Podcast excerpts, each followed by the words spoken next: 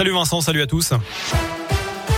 Et à la une, cet important incendie ce matin dans la zone d'activité de Varennes sur Allier vers 3 heures du matin. Le feu a d'abord pris dans un ancien site de karting. Il s'est ensuite propagé au magasin de bricolage situé juste à côté. Au total, près de 6000 mètres carrés de hangars ont été détruits. Aucun blessé ne serait à déplorer, mais cinq employés ont été placés en chômage technique. Le feu serait parti de la toiture. Son origine n'est pas encore connue.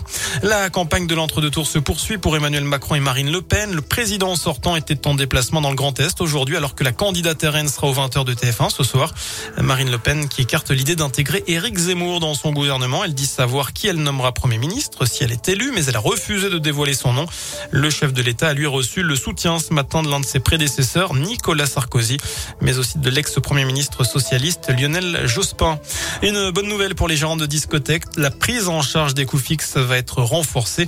Il faudra justifier d'une perte de chiffre d'affaires de 30% au lieu de 50% pour les établissements fermés en et janvier dernier à cause de la pandémie.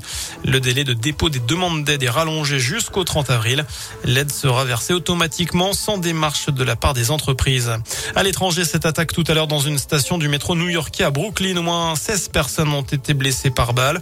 Des engins explosifs non déclenchés ont été retrouvés sur place, ce qui n'est pas le cas du suspect qui a pris la fuite. Un périmètre de sécurité a été mis en place dans le secteur. Euh, plus léger du sport, du rugby, après le départ de Camille Lopez à Bayonne, c'est Morgan Parra qui va quitter la SM à l'intersaison. Direction le Stade français. En décembre, celui qui a porté le maillot de Clermont pendant 13 ans avait annoncé son départ. Il y a du foot ce soir avec les quarts de finale retour de la Ligue des Champions, Real Madrid de Chelsea et Bayern Munich Villarreal. C'est à 21h et puis du basket. La Jave joue un gros match ce soir contre le second du classement de Pro B, réception de Nancy.